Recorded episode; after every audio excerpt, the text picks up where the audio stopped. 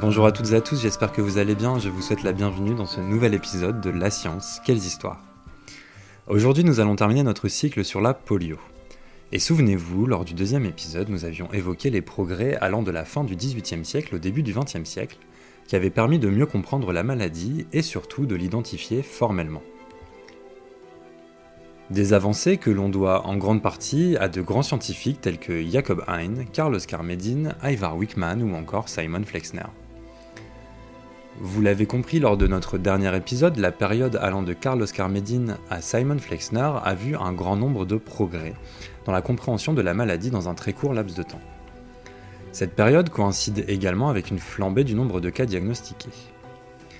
À l'heure où des traitements, voire des vaccins ont été trouvés pour quelques-unes des plus grandes affections qui ont touché l'humanité, la polio fait désormais figure d'ennemi public numéro 1, notamment en Amérique du Nord où elle touche fortement le Canada et les États-Unis. Elle terrorise la population car au-delà de sa létalité, les possibles séquelles physiques sont source de grandes inquiétudes. Les régulières vagues épidémiques qui se déroulent aux États-Unis pendant la première moitié du XXe siècle sont brutales et marquent le grand public. Tony Gould, dans son ouvrage publié en 1995 et intitulé La polio et ses survivants, la qualifie même de fléau moderne. Toutes les bases sont cependant posées pour commencer à chercher un traitement efficace et pourquoi pas un vaccin. Mais ces recherches sont quelque peu chaotiques à leur début. En 1916, une épidémie de polio frappe durement la ville de New York. Plusieurs milliers de personnes sont infectées et plus de 2000 en mourront. Pour contenir l'épidémie, la ville met en place toute une série de mesures qui nous paraissent aujourd'hui très familières, comme la quarantaine, la fermeture des espaces publics et de nombreux commerces comme les cinémas, ou encore la désinfection des zones où des cas avérés ont été recensés. L'année suivante, le département de la santé de la ville de New York publiera une monographie de 400 pages traitant de cette crise sanitaire. Le document est divisé en plusieurs sections très détaillées. Mais la section qui nous intéresse ici est celle des traitements. Dans cette partie du document, un certain nombre de traitements préconisés par des médecins new-yorkais sont référencés, mais il est bien précisé qu'une grande majorité de ceux-ci étaient complètement inefficaces. Tout comme lors de la peste noire, la population, apeurée et ne comprenant pas ce qu'il se passe réellement, va alors trouver des boucs émissaires. Dans le cas de New York, les chats et chiens de la ville seront accusés par un grand nombre d'habitants d'être à l'origine de la propagation du virus. Au total, près de 72 000 chats et 8 000 chiens seront exterminés pendant la crise. Et peu de temps après l'épidémie de New York, un autre fléau va s'abattre sur le monde.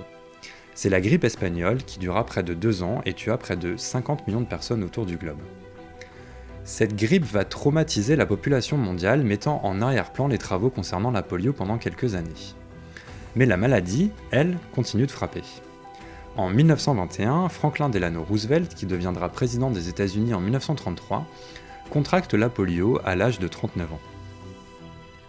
Homme influent et déjà bien connu des Américains, Roosevelt va apporter des financements et mettre un peu plus en lumière le combat contre la polio aux États-Unis. Lors de sa présidence, il créera notamment en 1938 la Fondation nationale pour la paralysie infantile, aujourd'hui connue sous le nom de March of Dimes.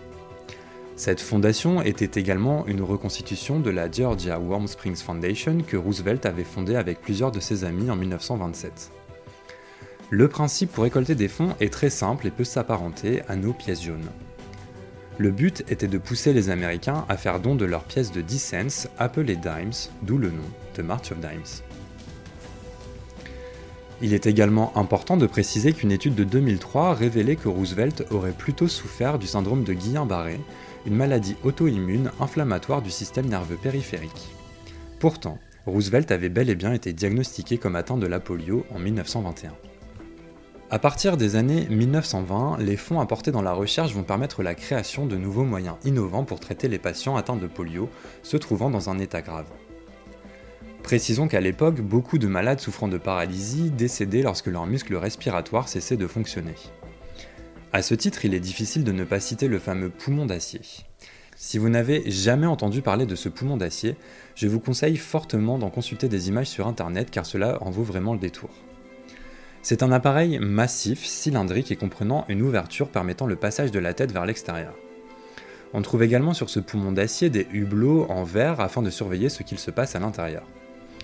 Nous le devons en grande partie à Philip Drinker qui officiait à la célèbre faculté d'Harvard.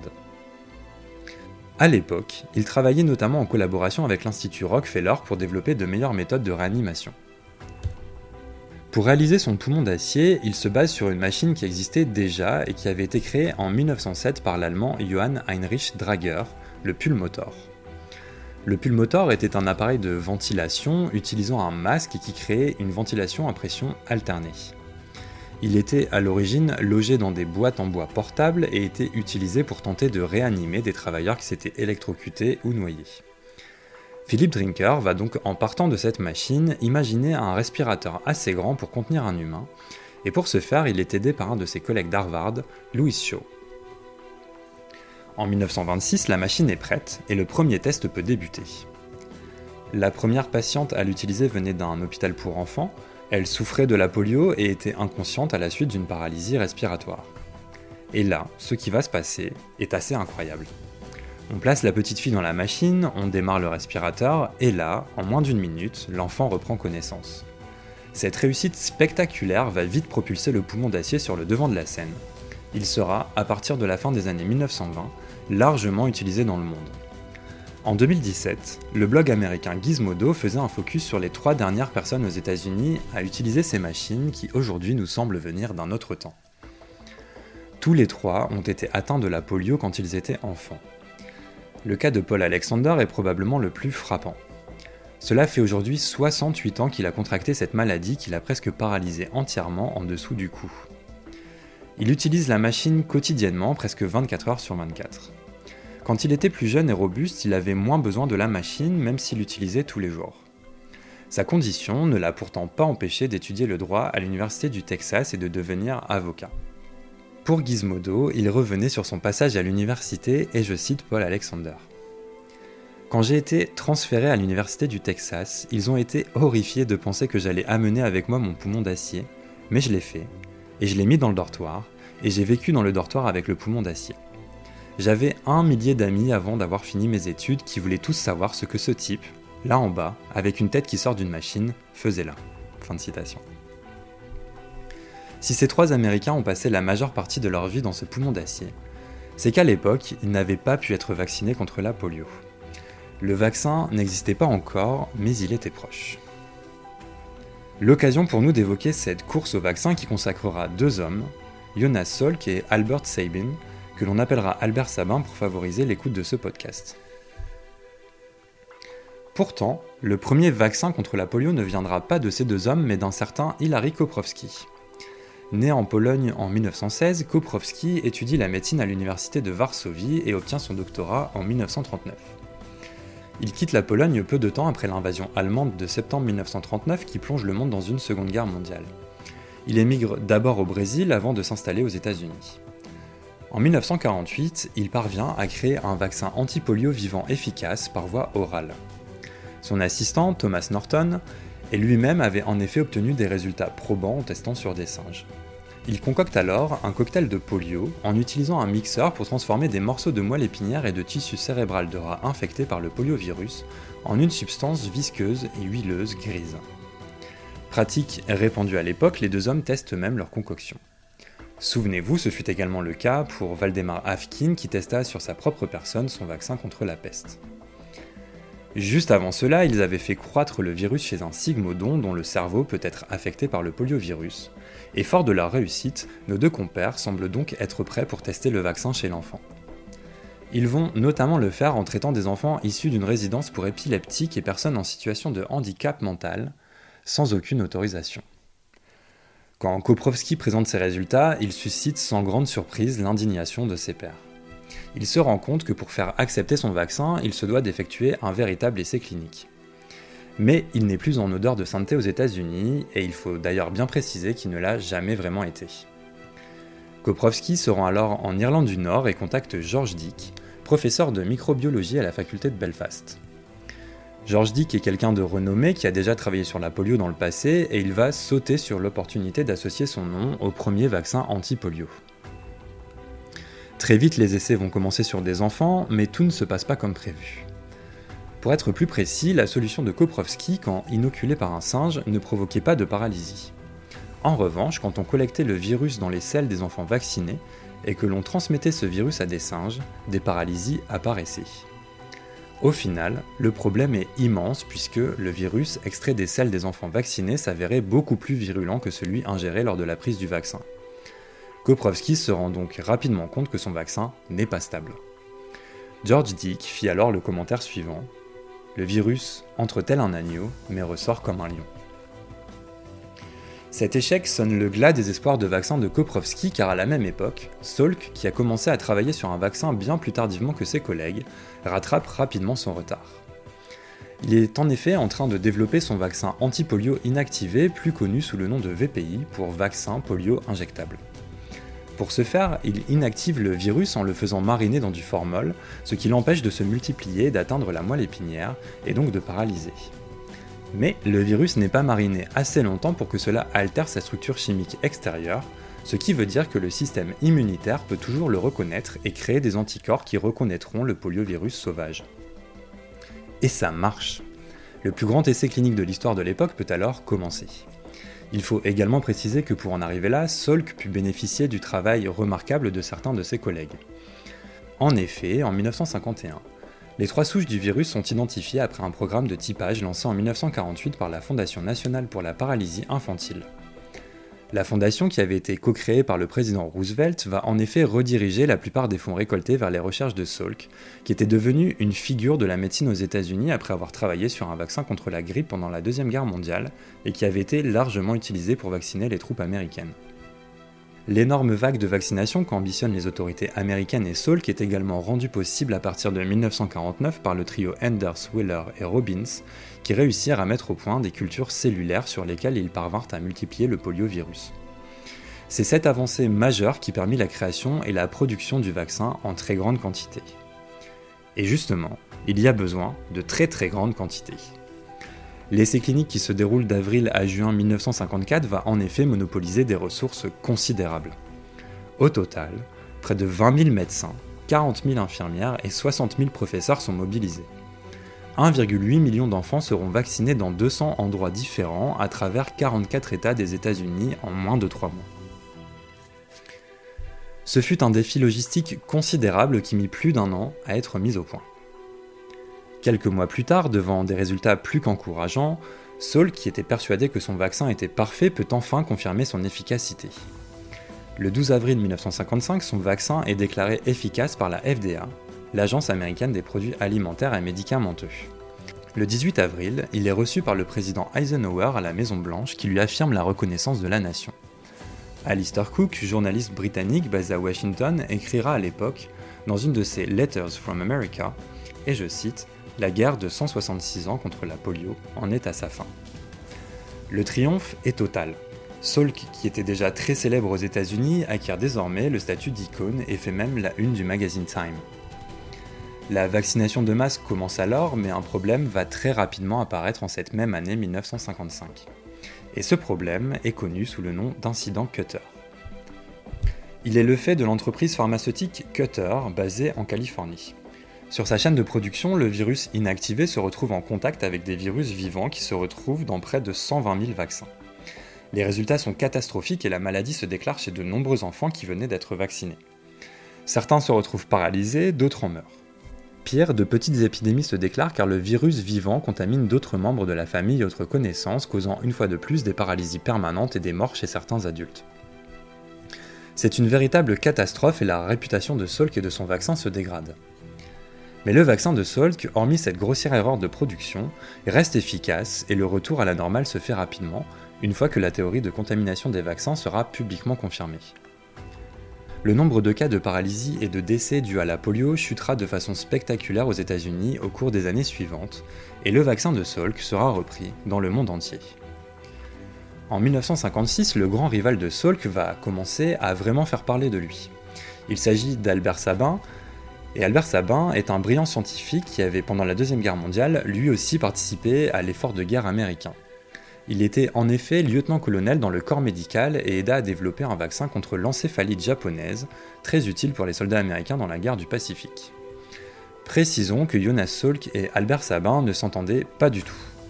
Il y avait une très grande rivalité entre ces deux hommes.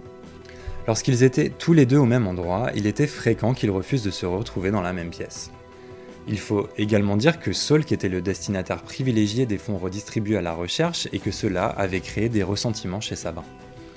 Ce dernier, lui, travaillait en même temps que Salk sur un vaccin anti-polio, mais un vaccin oral plus connu sous le nom de VPO pour vaccin polio oral. Sabin jugeait notamment son vaccin beaucoup plus efficace que celui de son rival. Ses travaux se concentraient sur une version vivante du virus mais affaiblie en laboratoire. Le but étant de laisser le virus se multiplier et se propager dans le corps en l'empêchant d'atteindre la moelle épinière et donc de causer des paralysies. Son vaccin est prêt en 1956 après de nombreux tests sur des primates et des volontaires. Il présente de nombreux avantages. Pendant son parcours dans le système digestif, le vaccin fournit une immunité progressive. Celui de Salk, directement injecté dans le sang, crée des anticorps dans la circulation sanguine mais pas dans le système digestif. Plusieurs semaines après la vaccination, et une fois excrété, le virus de Sabin peut alors se propager dans des zones à faible hygiène, ce qui provoque une immunisation indirecte des personnes non vaccinées et qui entrent en contact avec ce virus.